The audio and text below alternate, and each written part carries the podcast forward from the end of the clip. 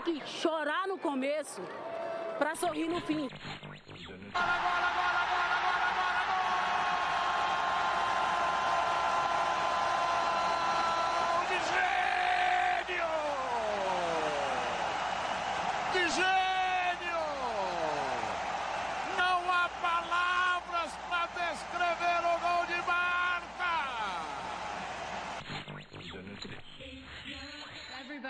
as outraged about homophobia as the LGBTQ players. As if everybody was as outraged about equal pay or the lack thereof or the lack of investment in the women's game other than just women, that would be the most inspiring thing to me.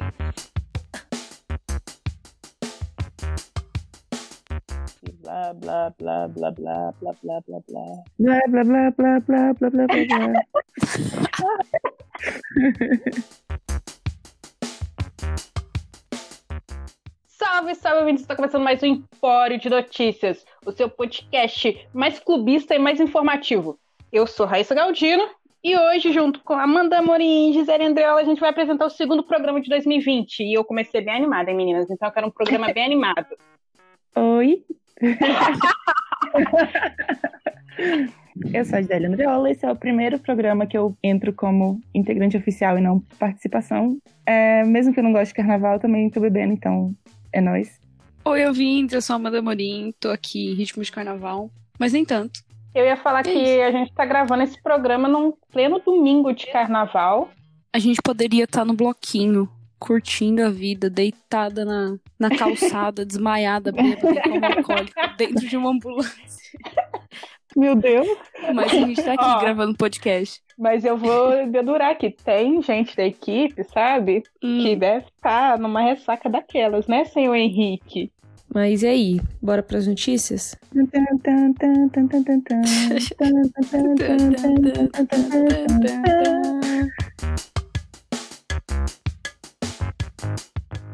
E a primeira notícia, já em ritmo de Olimpíadas, que é o próximo grande evento depois do Carnaval, é sobre a She Believes Cup, que será o próximo desafio da seleção campeã da última Copa do Mundo, os Estados Unidos. No dia 5 a 11 de março vai ocorrer a quinta edição desse torneio, que acontece nos Estados Unidos mesmo. E além dessa seleção, teremos Japão, Inglaterra e pela primeira vez a seleção da Espanha.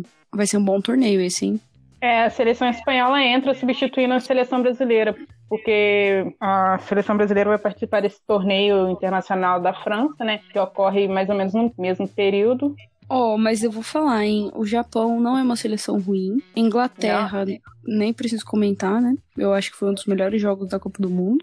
Estados Unidos e hum. Inglaterra. E eu gosto muito do futebol da Espanha. É, assim, eu sei que o pessoal, principalmente do Twitter, é muito fã da seleção espanhola, mas desse grupo aí, a seleção espanhola é a seleção mais fraca. O Japão já foi campeão do mundo, deu uma caída de rendimento, mas eu acho que ainda rende um bom futebol e pode bater de frente com a, com a, até com a Inglaterra. Já a espanhola, Sim. ah, foda-se, vou soltar polêmica. Eu acho que é uma seleção que pipoca.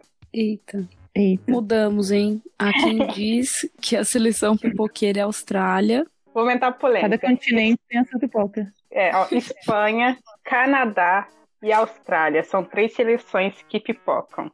Continuando em ritmo de preparação para as Olimpíadas, também em março acontece o Torneio Internacional da França.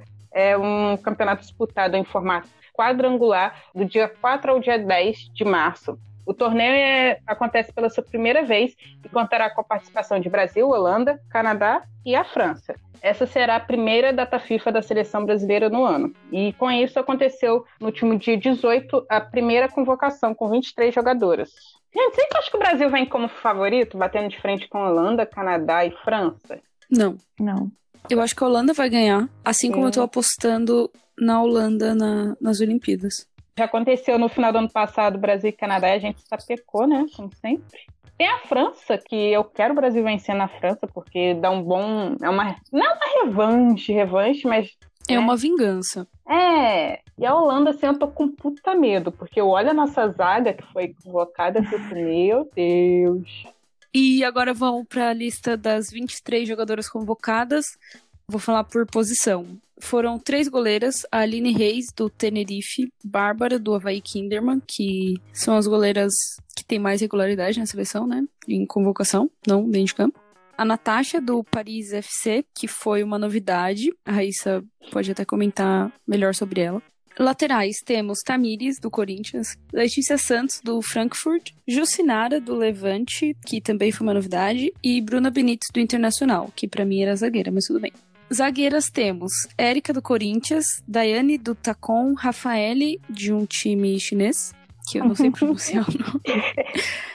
A Tayla do Santos. Meias, Thaisa do Tacon, Formiga do PSG, Luana também do PSG, Andressinha do Corinthians, Andressa Alves do Roma, Debinha do North Carolina Courage, Aline Milene da Ferroviária e a Duda de São Paulo.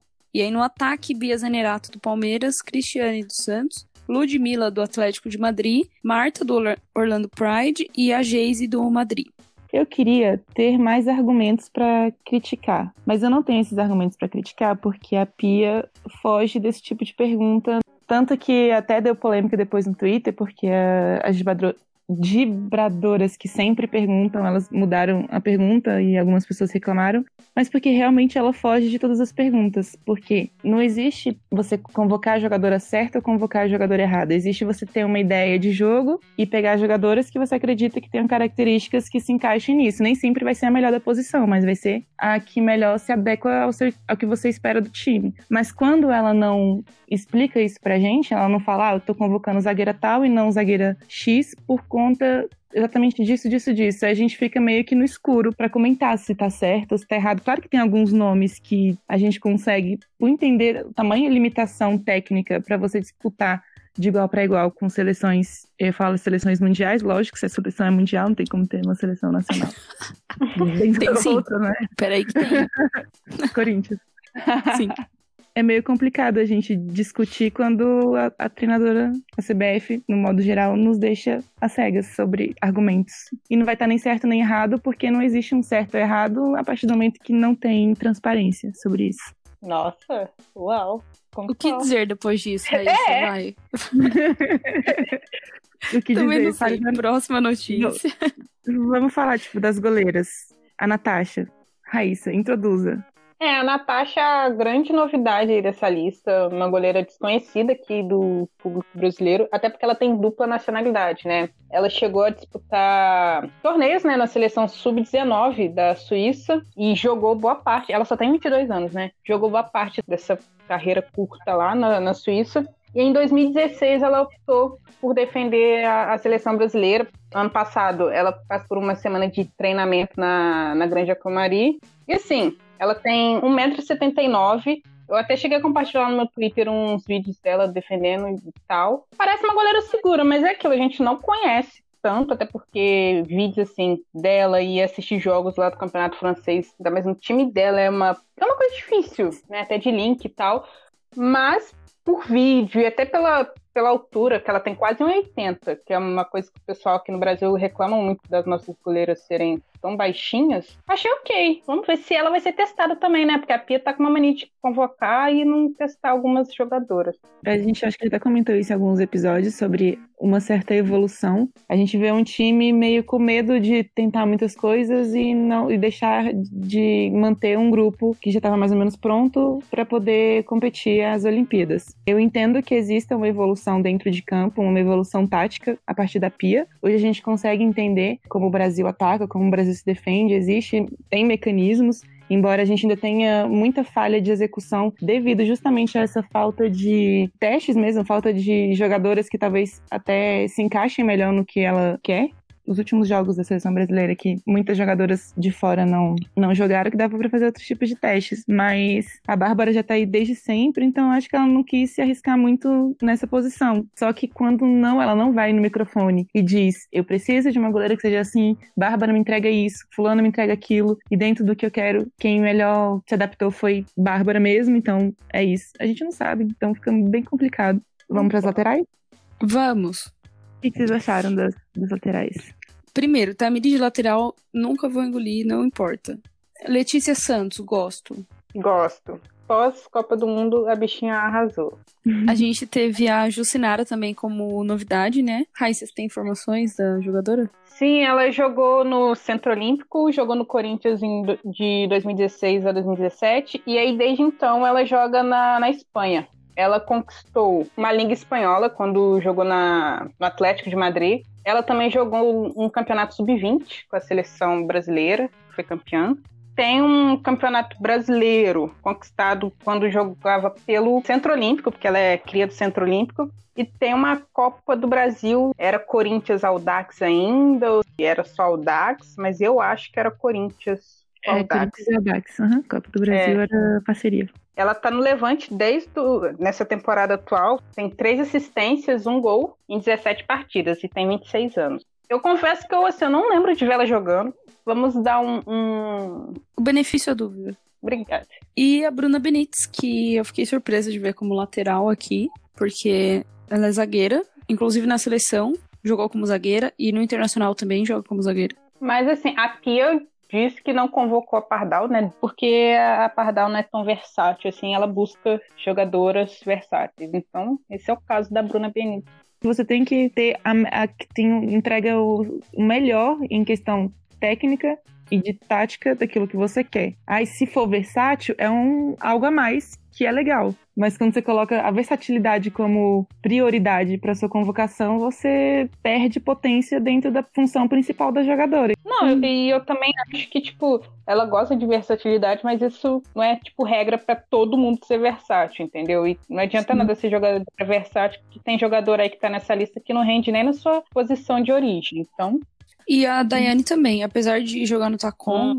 eu acho que não rende tão bem quanto outras zagueiras que estão disputando o Campeonato Brasileiro, tipo a Pardal, por exemplo. Até jogadoras que atuam aqui no, no, no, no Campeonato Brasileiro, porque o Campeonato Brasileiro é um campeonato que tá forte, tem jogador aí pedindo espaço. É, isso que eu ia falar, não é questão de você pensar se a Daiane merece ou não. É questão de ter certeza que outra jogadora merece. É. Sim. Então, quando e assim, quando a gente briga de zaga, a gente não tá falando só de pardal, entendeu? Acho que uma jogadora nova que eu quero ver muito sei lá, recebendo uma oportunidade é aquela zagueira do São Paulo, a Thaís Regina, o nome? É, mas a, as duas terminaram voando. Acho que Pardal, Érica, Thaís Regina. A Sorriso do Inter também. Nossa, sim! E tudo do Campeonato Brasileiro, né? Que estão é. times nacionais, assim. O que fortaleceria que muito de... mais o, no, o nosso campeonato, mas, enfim. A gente tem que parar de achar que só porque atua fora que é, tipo, é, é uma jogadora excepcional.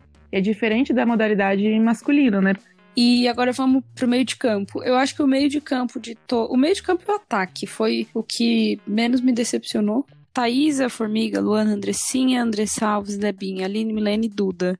Com exceção da Duda, que nos últimos jogos, apesar de estatisticamente ter ido bem, eu acho que a gente tem outras jogadoras que poderiam entrar nesse meio de campo. Mas, de forma geral, assim, os outros nomes eu gosto muito e concordei em serem convocadas. E vocês? A Duda, o pessoal tá criando um pouquinho de ranço dela. Eu até entendo, porque ela é uma jogadora bastante agressiva, né? Agressiva. Eu acho que ela vai com muita sede.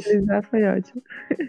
Acho que ela precisa de, sei lá, alguém virar pra ela assim, miga, não é assim que a banda toca que você vai quebrar a perna de alguém. Você vai encerrar a carreira de alguém, provavelmente, né? Sim. Falando português, Ou claro. Pior, não, né? Olha, eu querendo, as, invertendo as prioridades da, da, da vida. Mas ela pode chegar numa Olimpíadas e ser expulsa num jogo importante. Ela chegou agora no São Paulo, né? Que ela tava na Noruega, jogou lá 2018, 2019.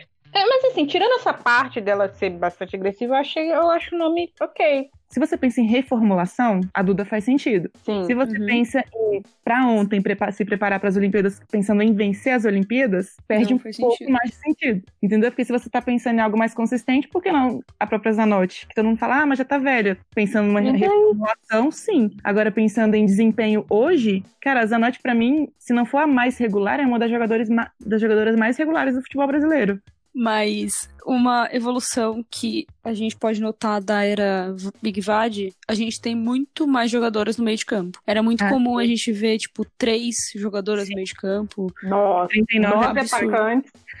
Exato, era tipo nove atacantes e três no meio de campo. E, e agora... ele pegava a Andressa Alves e botava ela de lateral, entendeu? Era um, um é, bagulho. Ai. Meu Deus. Igual é... quando convocavam a Zanotti pra colocar ela de ponta. Cancela. E se você pegar o ataque, por exemplo, que é o próximo que a gente vai comentar, tem menos nomes do que o meio de campo. Fica aí no ar. O que isso significa? Não faço ideia. Não, é, os nomes de meio de campo são um dos mais fundamentais para você mudar jogo. Para você olhar para o banco, no jogo tá X, você precisa mudar para Y. O meio de campo é um dos que mais fazem sentido. Eu senti falta de uma pessoa nessa lista. Não, não, não só de um nome, né? De vários. Vitória Albuquerque. A Vicky fora da seleção, pra mim, É que não entra na minha cabeça. É, é, Não tipo, não dá. Porque ela já é Sim. uma realidade. Que quando Uhum. você pensa, por exemplo, a, a própria Duda, dentro do contexto brasileiro, ela ainda é uma aposta. É uma aposta boa. Acho que, tipo, tem tudo pra vingar se ela tiver a cabeça no lugar. Agora, a Vicky já é uma realidade, cara. Ela representa tanto o já está acontecendo quanto uma reformulação. Ela- E pensando em versatilidade também, ela é bastante versátil. Não, eu não consigo. É só espia, escuta a gente. Meu sonho é encontrar a Pia na rua, entregar um papelzinho pra ela com alguns nomes e não falar nada, só e Olhar no fundo dos olhos dela. e É, espia exato. Agora, indo pro ataque da convocação, acho que eu só questiono a Geise, Eu também. né? Acho que de resto tá tranquilo. Zanerato, Cristiane, Ludmilla também, Marta. Não, mas sério, eu acho que tem pra ser testada a própria Sim. Sachá, que tá jogando como falso 9 na, na, na ferrinha. Samia também, a né? jogadora que essa, com essa característica de falsa 9 também dá, dá possibilidades pra Pia de fazer, Uhum. de mudar o desenho tático conforme a partida. A própria Crivellari do Corinthians. A... Essa é uma que eu, eu, eu quero falar sempre, mas o cancelamento vem toda vez. Tem uma jogadora que eu lembrei aqui agora, que voltou pro Internacional e também tá voando no Campeonato Brasileiro, que é a Bianca Brasil. Uhum. Essa menina joga pra caralho. a Carla do Palmeiras também, né? É um bom nome. Mas eu Sim. também acho que ela joga de meia, não sei. Enfim, É. temos nomes, é né? uma meia atacante. É isso. E aí, antes da convocação, o hashtag Fora Máquia anunciou também que o Brasil vai disputar mais quatro amistosos em preparação para os Jogos Olímpicos de Tóquio. Em abril serão dois confrontos. No dia 8 de abril, o Brasil vai jogar contra a Costa Rica, Nossa. lá na Costa Rica mesmo. E no dia 14 de abril vai ter o jogo mais esperado por mim, que é Brasil e Estados Unidos, lá na Califórnia. Eu até sonhei com esse jogo, gente. Essa semana. Juro, eu sonhei com esse jogo. E qual foi o resultado? Eu não lembro. Não, mas assim, vamos falar a verdade. A seleção dos Estados Unidos agora tá com um novo técnico, tá? Ele tá colocando um novo, uma nova fi- filosofia, né, de, de jogo. A gente vê que a seleção tá oscilando pra caramba. A gente tá, até assustou em alguns jogos da CONCACAF. E assim, eu acho que o Brasil bate e bem nesse time aí. Eu acho que entre Brasil e Estados Unidos ainda dá Estados Unidos. Não, Hoje, eu assim. aposto no Brasil. Não, hoje eu aposto no Brasil. Sério? Sério.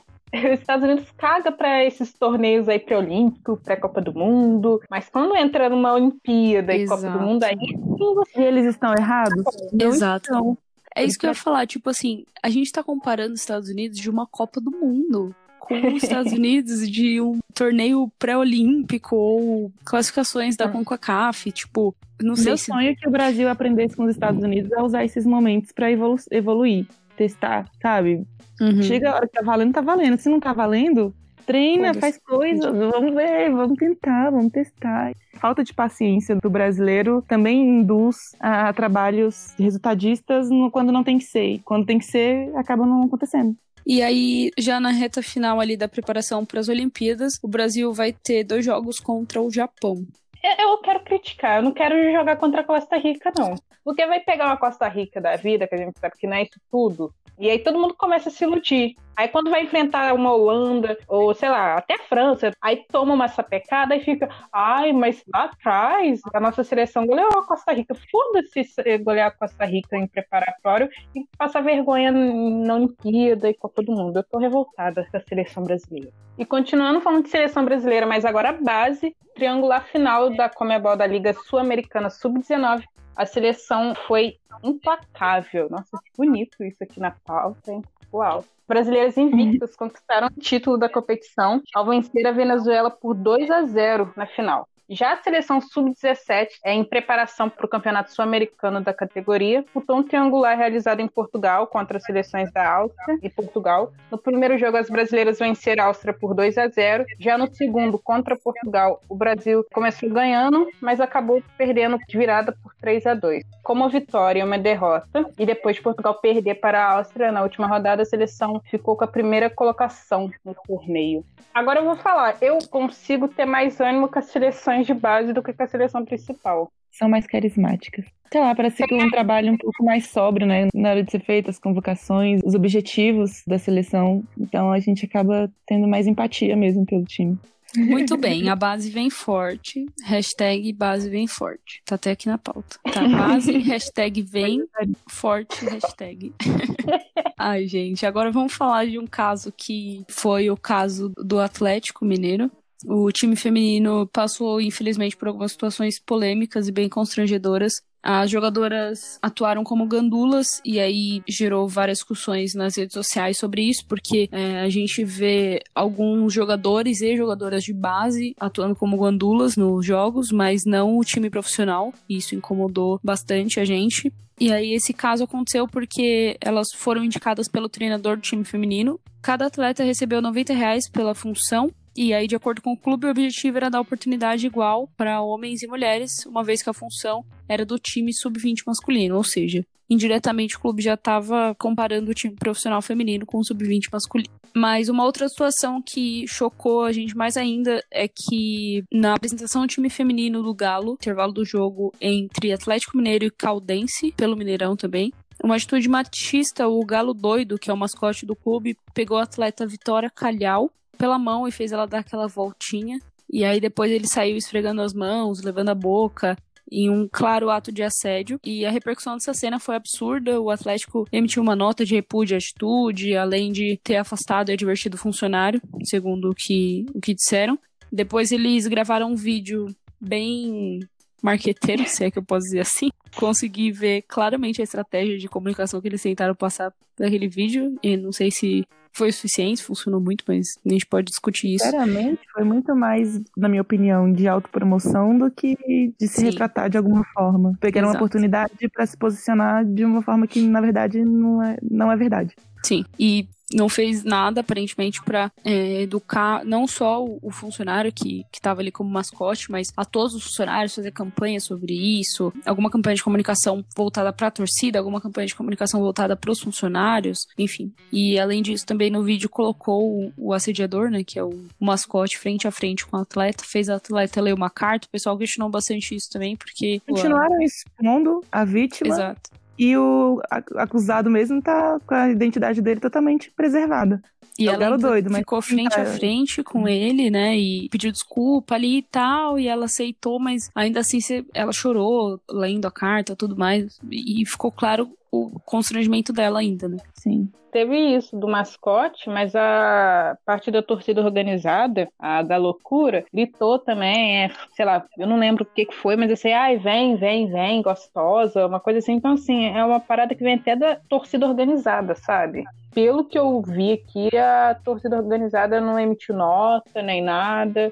Porque eu fui abrir os comentários do vídeo, é cada coisa assim que, meu Deus. É, é um trabalho que o Galo tem que fazer de patético, de reposicionamento mesmo, de verdade, não usar um momento para fazer um videozinho para se promover, enfim, é realmente fazer uma campanha de educação, coisas que você vê, por exemplo, o Bahia fazendo muito bem há tanto tempo.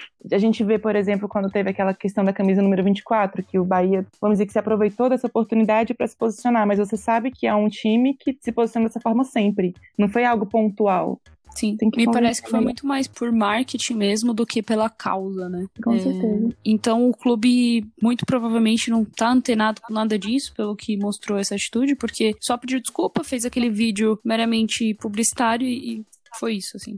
E a entrevista a ESPN, atleta que tem 19 anos, disse que se sente um objeto sexual e que chegou a ficar com vergonha de voltar aos treinos depois do ocorrido. No vídeo também ela conta que as redes sociais dela ficaram uma loucura, né? Algumas pessoas defendendo, mas muitas outras xingando, enfim, falando um monte pra ela. E as pessoas também têm que entender, principalmente os homens que não passam por esse tipo de situação, que às vezes a, é, a gente tá nesse tipo de situação e sorri, sabe? E fim começa. É tão um choque tão grande quando tá acontecendo que a gente não, não reage da forma que a gente queria. Deve ter acontecido com muitas mulheres Sim. de passar por esse tipo de situação e depois chegar em casa e sentir raiva de si mesmo porque não conseguiu reagir como deveria na hora. Porque a, a gente fica meio sem chão na hora, sem saber o que fazer. Tá todo mundo olhando o que tá acontecendo. Aí você vai dar um sorrisinho, não quer dizer que ela tá gostando, não quer dizer que deu abertura. Quer dizer que ela não tá, tá sem reação, sem saber o que fazer. É. E aí. Às vezes você fica pensando, será que isso realmente aconteceu? É coisa da minha cabeça, né? Isso é um pensamento Exato. muito comum, assim. Você fala, tipo, será que, que realmente ele quis dizer isso? Essa atitude dele quis dizer isso? Enfim, é muito complicado.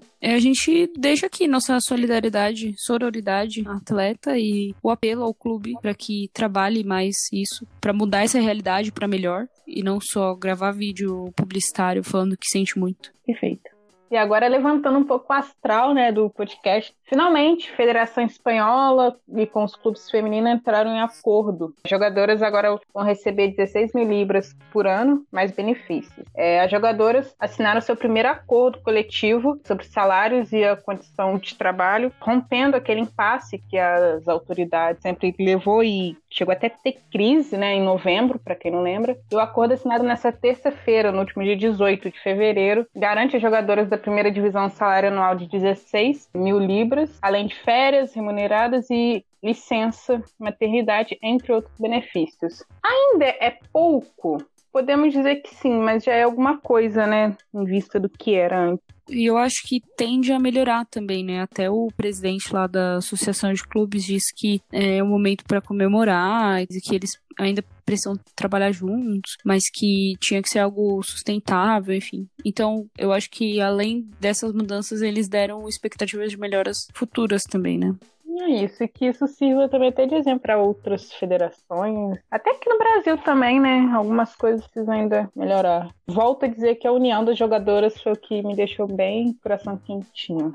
Bom, e nesse meio tempo que a gente ficou de férias, aconteceram outras coisas também. Por exemplo, o Cruzeiro, que encerrou as atividades das suas categorias de base de futebol feminino. O Palmeiras, que anunciou a contratação de sete novas jogadoras para 2020. E entre elas também tinha a Stephanie, campeã mundial pela seleção de futsal para surdos em 2019. Isso causou uma mobilização bem legal na, até na arbitragem, nos bastidores do clube. É, a gente compartilhou lá no nosso Twitter também. O Corinthians, que anunciou a profissionalização de todo o seu elenco do futebol feminino o Chelsea, que foi o primeiro clube a adaptar os treinamentos ao ciclo menstrual das jogadoras. Eu acho que alguns clubes já trabalhavam com cuidado em relação a isso, mas não uma adaptação real aos treinamentos. E, e a seleção brasileira, uns anos atrás, teve uma seleção permanente. Não sei se chegou a, a tirar isso do papel, mas estava trabalhando em fazer isso também. Lembro de ter matérias na época. E falando em seleção brasileira, tem a próxima notícia que também causou polêmica.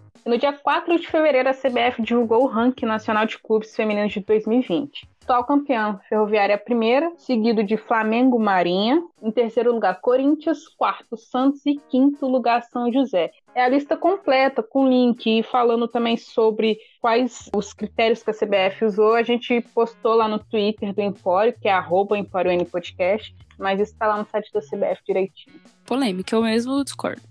Não, é um absurdo o Flamengo estar tá na frente do Corinthians, fala sério. Por favor, gente, quando a gente for falar Flamengo, até a própria CBF, que a CBF lá no site dela se coloca Flamengo, bota um barra Marinha, por favor, porque não é time Flamengo, é Flamengo Marinha. E eu tô rindo porque neste exato momento a Amanda está escrevendo aqui na pauta barra Marinha. É, o critério que a CBF usou é somar as temporadas anteriores, e aí teve o Flamengo Marinha, que ganhou o Campeonato Brasileiro, e sei lá, eu não sei qual é o peso de campeonato estadual, porque lá no Rio não tem outro igual, só o Flamengo, né, ganha o estadual. Ai, meu mas, Deus. Mas assim, é uma soma bem Ai, estranha que, que a gente julga. Tem um lance de Copa do Brasil, enfim, abri o link aqui. Critérios dele tem sentido, mas são critérios é, ruins. Sentem, acessem um link e vê se todo mundo concorda com as contas. Eu não concordo. O Brasileirão Série 2 vai ter início no dia 15 de março. Vai contar com 36 clubes brigando pelas quatro vagas para a Série 1 de 2021. A gente também postou a tabela lá no Twitter com todos os grupos, todos os clubes que vão participar. A Federação Paulista divulgou na última semana o novo modelo de disputa do Campeonato Paulista de 2020. É, o campeonato tem previsão de início para o dia 12 de abril e a final programada para 16 de agosto. O torneio contará com a participação de 16 equipes, quatro a mais em relação ao ano passado. Pelo novo sistema de competição, os times se enfrentarão em uma fase de classificação de turno único, sem divisão de equipes, parecido com o Brasileirão A1. Os oito melhores times na classificação avançam para as quartas de final e o mata-mata será disputado em jogos de ida e volta com a equipe de melhor campanha decidida em casa. Em caso de empate, decisão nos pênaltis. Quero dar parabéns para a organização da Federação Paulista. Eu acho que a Federação Carioca precisa aprender muito. Não só a Carioca, né, mas... Tem que promover a FPF para a CBF. Nossa, sim. Concordo. É nóis. Vai Corinthians. Vai Corinthians. Ai, vamos para os campeonatos nacionais. Falando então dos campeonatos nacionais, né? Vamos começar pelo Brasileirão A1, que já está acontecendo. A gente está postando todas as estatísticas, números, resultados, horários dos jogos e dias e tudo mais lá no Twitter. tudo. É assim, No Twitter tudo, e no assim. Instagram também, né? Estamos até nos redobrando para tentar fazer um, não tempo real, mas ir jogando infos sobre É, os gente, jogos. É uma coisa que o Empório tem, além de clubismo, é informação Rapaz. Pelo amor de Deus. Ah, eu ia falar também que agora a gente tá no, no Instagram, né? E a gente tá fazendo de tudo pra cobrir o Twitter e o Instagram, que era uma coisa que vocês pediram. Então, todos os números a gente tá postando lá também. E deem biscoito pra gente. É isso. Eu gosto de biscoito. Eu sou biscoiteira. É, bom, então o Brasileirão A1 começou com a expectativa alta de ser uma das melhores edições da história, com um maior número de times de camisa, entre aspas, na elite do futebol feminino nacional. A movimentação no mercado de transferências bombou pra caramba. A gente teve a volta de muitos atletas também que estavam no exterior. Então a competição realmente tem tudo pra apresentar um nível cada vez mais elevado e competitivo. E é isso que a gente tá vendo nesses primeiros jogos, né? A CBF também garantiu transmissão de todos os jogos. A TV Bandeirantes e o Twitter oficial do Brasileirão A1 vão transmitir os jogos por rodada e algumas outras partidas a gente consegue assistir pela CBF TV ou Maicujo. Me contem o que, que vocês acharam aí, o balanço geral dessas três primeiras rodadas. Eu vou começar falando que eu odeio início de temporada. As jogadoras não estão em alto nível físico, e isso compromete também o alto nível coletivo, e isso compromete um pouco ainda a qualidade dos jogos, e vira um surto coletivo de que time que é bom, que time que é ruim, que jogadora que é boa, que jogadora que é ruim, não é ainda muito disso. Mas, fora essa parte que eu não gosto, eu tô achando muito legal, o, principalmente o engajamento das pessoas, porque a partir do momento que você, por exemplo, começa um campeonato com Corinthians e Palmeiras, então isso quer dizer uma rivalidade crescendo dentro da modalidade que antes não existia, né?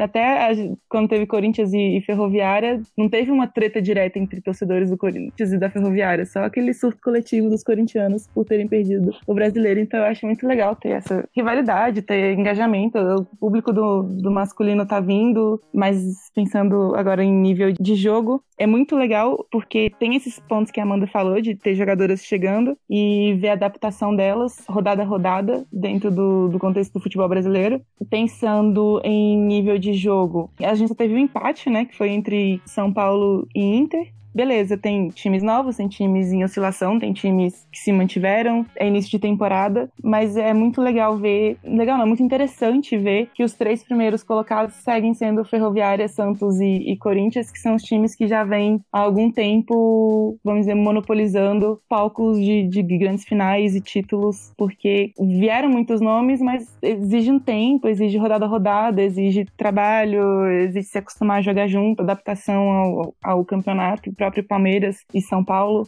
Palmeiras e Corinthians teve um jogo muito competitivo, mas que o Corinthians muito abaixo e o Palmeiras no nível intenso acima, ainda assim ficou 3 a 1 pro Corinthians. E aí depois pega uma ferroviária muito bem, tá jogando muita bola, nem parece que tava voltando de férias, né? E dá, foi 4 a 0 contra o Palmeiras? Foi Uhum. 4x1. 4 a 1 E o Palmeiras ganhou foi de quem? Do Corinthians que não foi. Foi do Vitória, que também é o time que precisamos falar sobre a Vitória. Tem uma pergunta no Gato Curioso aí, a gente pode falar no finalzinho. Raíssa, você quer falar alguma coisa do Campeonato Brasileiro? Eu vou dar RT em tudo que a Gi falou. É muito cadelinha, gente, não aguento. É... As estatísticas gerais, depois de três rodadas, né? Foram poucas rodadas, mas já deu para ver as coisas. Foram 83 gols, 11 vitórias dos visitantes, apenas um empate, média de 3,46 gols por partida. Melhor ataque, Ferroviária e Internacional com 10 gols. Melhor defesa, o Santos que não sofreu gol. E aí, pior ataque, Aldax e Vitória, que não marcou. Pior defesa, Ponte Preta com 14 gols sofridos. Mais chances criadas, Corinthians com 31. E mais chutes ao gol foi o Inter com 28. Pensando nessas estatísticas, a gente vê o Santos ele não sofreu gol, continuou um time muito sólido em relação à competitividade. A Ferroviária, melhor ataque, outro nome repetido nesse sentido. Internacional com 10 gols, mas chutes no gol 28, então ainda é um time inconstante, mas que a gente sabe da capacidade que tem. O Corinthians, mais chances criadas 31, mas não aparece como melhor ataque. A gente vê ainda um Corinthians pouco intenso e que ainda tenta ver como que vai jogar das piores defesas tem Ponte Preta. Se a gente for pegar a Vitória, deve ter números ruins também, principalmente o Vitória por puro descaso. Pior ataque, Aldax e Vitória. Aldax é um time interessante, pra não dizer outra coisa.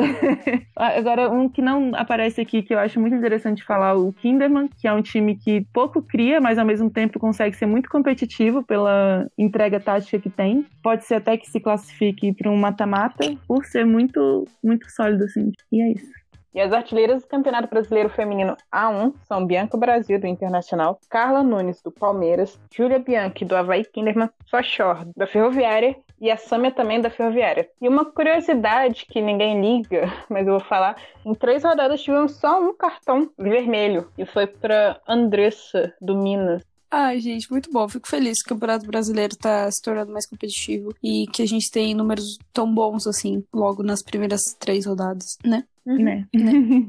Agora vamos só dar um giro pelos campeonatos internacionais que os ouvintes mais gostam de ouvir.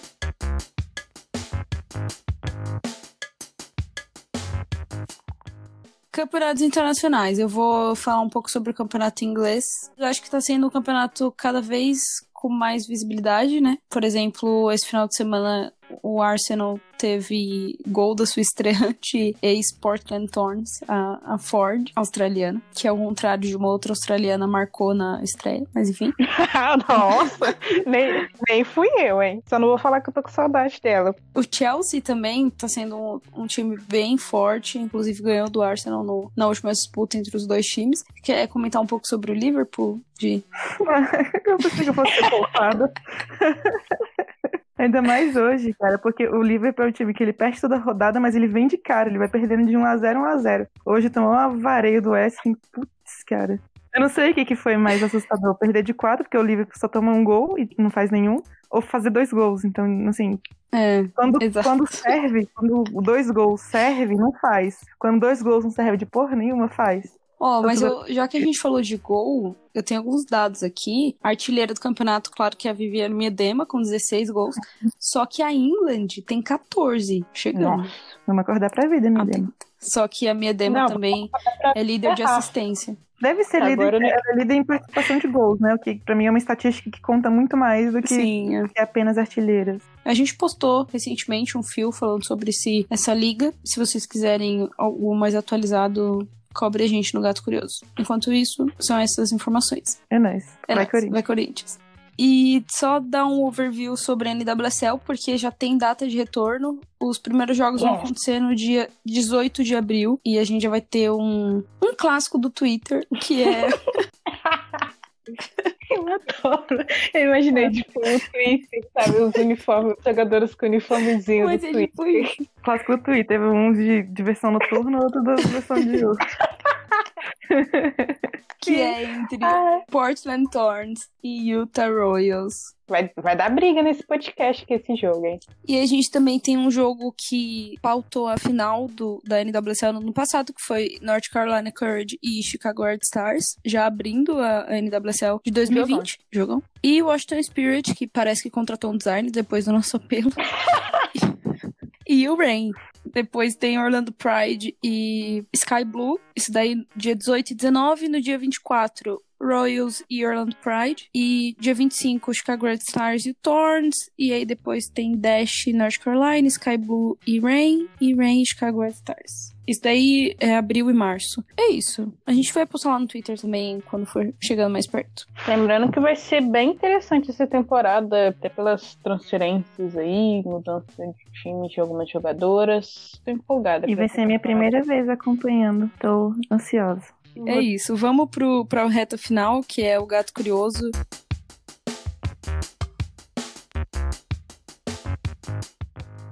Vamos começar então com o Gato Curioso. Amanda, você não fez aquilo que a gente faz sempre. O quê? A gente fala, agora a gente vai pra, pra aquela parte que todo mundo gosta de estar respondendo a pergunta do Gato Curioso. Lembrando que o link do nosso Gato Curioso está na nossa vida, o nosso.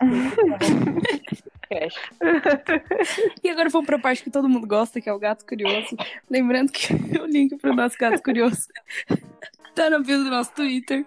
Vamos lá. Vi que vocês tinham falado da seleção sub-17. Queria a opinião de vocês. Por que ocorreu uma mudança significativa de atletas convocadas? Qual a opinião de vocês? Antes a nossa seleção tinha treinador que ficou quase um ano aí sem e agora assumiu uma pessoa assim que entende bem da modalidade, tanto que tem resultado. Eu até indico o Twitter do Odair Vasconcelos. Vasconcelos. Vasconcelos, pra quem se interessa mais pela, pela base, porque ele, sim, manja muito, acompanha bem, conhece as jogadoras, tanto que antes de ser, sair convocação, ele, ele passa a lista e geralmente bate, então acho que o trabalho tá sendo bem feito. Próxima pergunta. Cadê a minha grita no Corinthians? Eu não entendi a pergunta.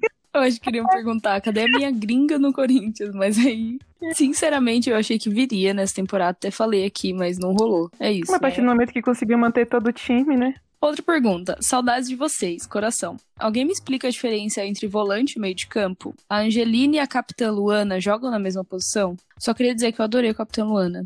Meio de campo tem várias posições. Meia atacante, meia armadora, os próprios volantes são jogadores de meio de campo. Volante é uma das posições de meio de campo, só que tendem a, por posição mesmo, ser aqueles que protegem a área. Tem a linha ali, tem os zagueiros, laterais, e os volantes protegem essa linha, né? Vamos dizer assim, caça-guardas do castelo, que é a grande área, porque você não quer que seu inimigo entre e os volantes são aqueles que protegem. De forma bem bruta, assim, bem simples, até porque hoje em dia, com toda a modernização do futebol, o volante é muito mais do que isso. Qual foi a outra pergunta? Se a Angeline e a Capitã Luana jogam na mesma posição. Jogam. Eu vou falar muito mais de função, acho que as duas cum- cumprem funções muito parecidas, tanto de retenção quanto de aproximação à, à área de ataque. Meninas, amei o episódio de retorno. Me ajudou a entender alguns pontos confusos sobre a NWSL, como o draft e os direitos de transferências das jogadoras. Não fazia ideia do sucesso da Marta na WPS, como eu queria ter visto a Marta jogando em altíssimo nível por um bom time. O Pride não é um time, é um bando de desordenada com a Marta tentando fazer algo sozinha. Que bom que vocês voltaram, fizeram falta.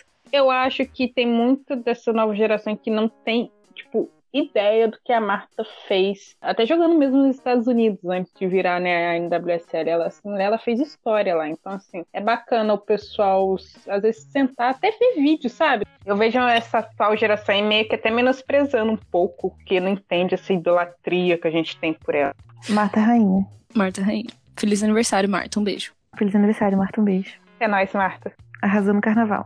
Na minha escola de samba, você é rainha de bateria. Próxima pergunta. Oi, meninas, tudo bem com vocês? Tudo. Eu não gosto de carnaval, então nem tanto, mas tudo. Estou É impressionada com a 10 do Palmeiras. Não meramente pelo gol, mas o domínio e proteção de bola dela são ótimos. Jogadora diferenciada, nunca tinha ouvido falar. Também gostei da goleira, joga bem com os pés e boa reposição nos lançamentos. Meu ponto negativo foi a Isabela, lateral. Tão elogiada, mas no derby deixou a desejar. Não sei se quero ela na seleção. A gente já tem muitas jogadoras que não sabem marcar.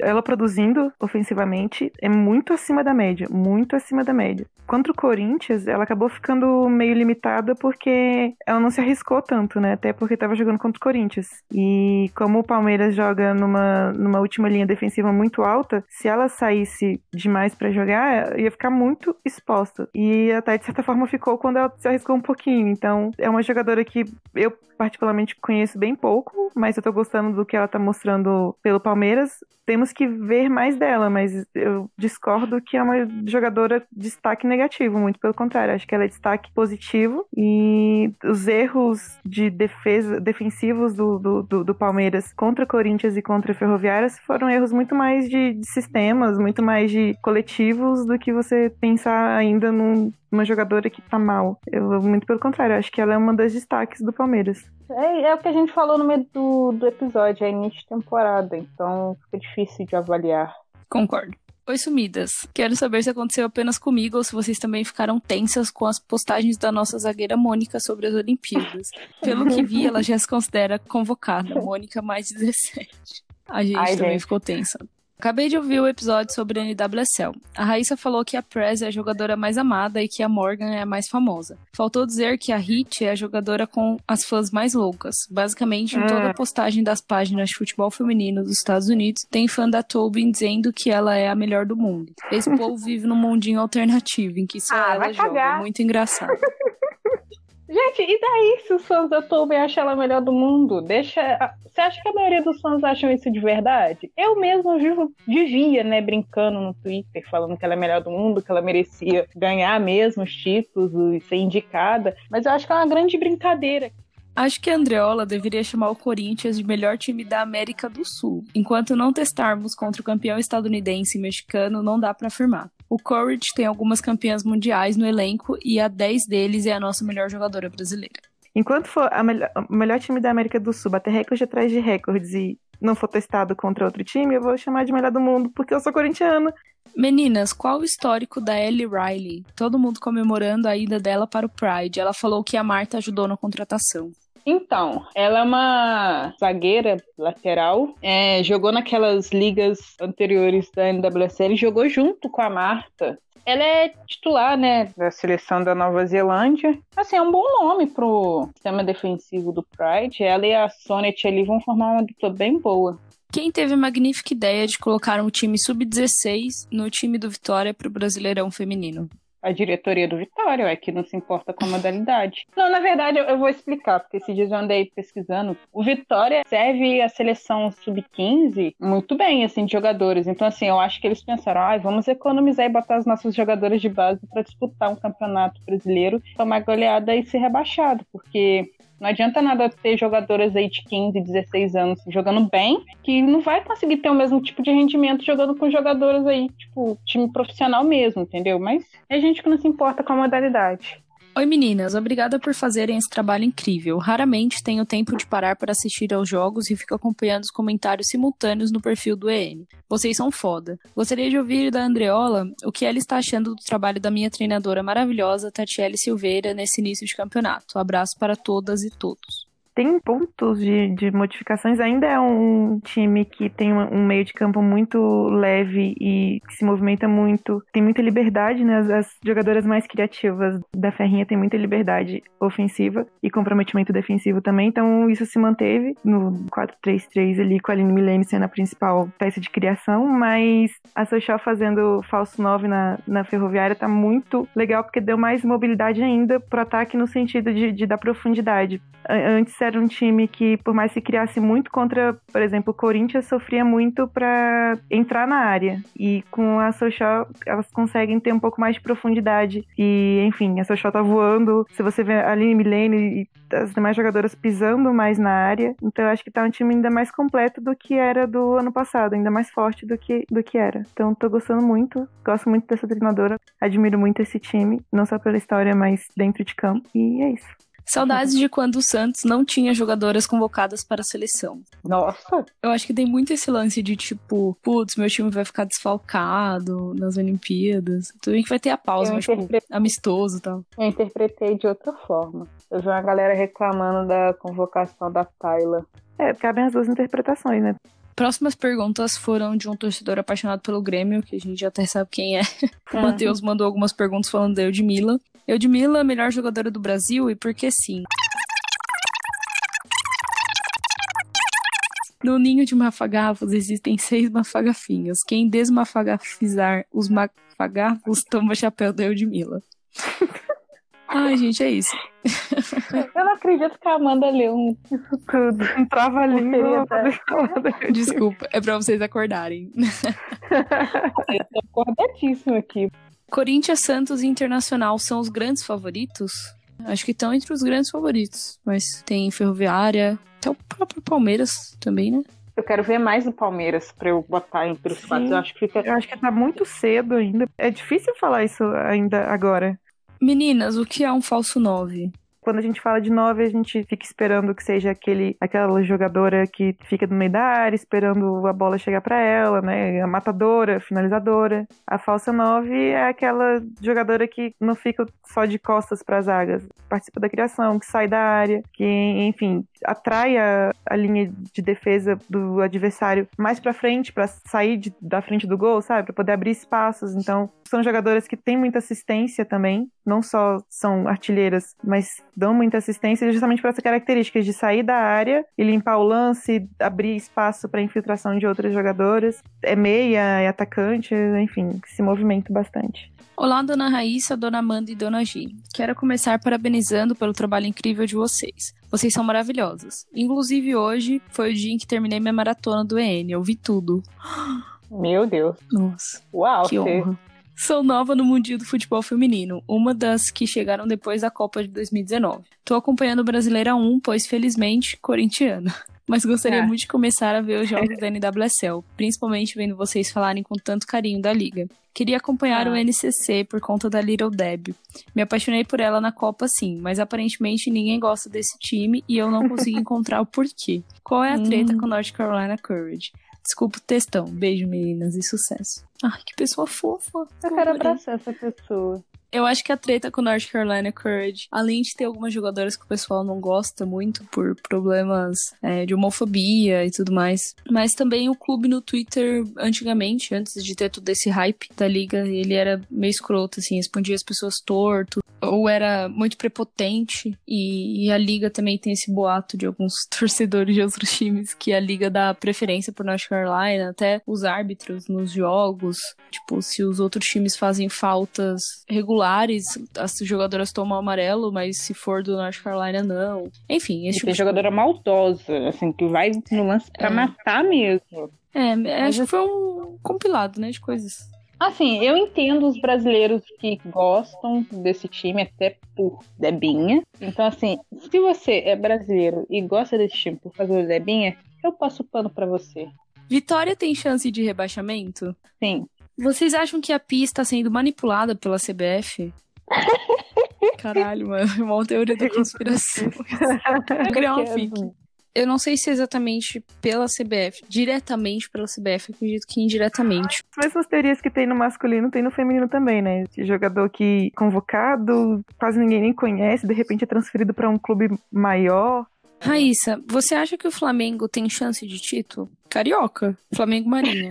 Não, tem, gente. É um time assim que chegou anos atrás ganhou o brasileiro, mas chega fim de temporada, os maiores destaques vão pra fora, porque, putz, o que, que eu vou ficar fazendo na marinha? Ficar usando roupinha de marinheira? Só ficar ganhando uniforme de treino e nem poder treinar na Gávea? Ah, pelo amor de Deus. Foi a nossa artilheira de 2018, que ficou a temporada passada toda sem jogar porque teve uma lesão grave, tá lá na Espanha, já tá arrebentando os nossos melhores nomes foram pro Santos. Me dói ver Fernanda Palermo usando a camisa do Santos, entendeu? Mas é isso, esse é o meu desabafo. O declínio técnico foi grande, então eu não vejo um bom campeonato sendo feito pelo Flamengo Marinha, não. Chegou na, na semis no, no ano passado, esse ano, honestamente, não vejo chegando.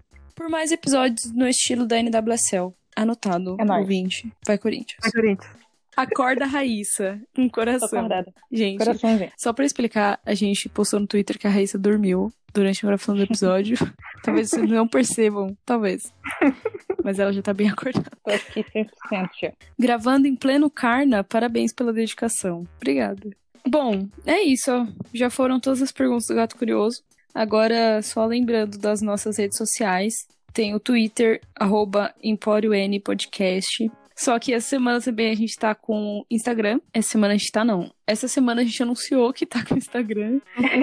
Lá a gente acaba postando as principais notícias nos stories. E no feed a gente posta os números, estatísticas. Por mais que a gente poste no, no Twitter também, acaba se perdendo mais fácil, né? Essas informações, que é, é muito dinâmico. Então no Instagram fica mais fácil para consulta.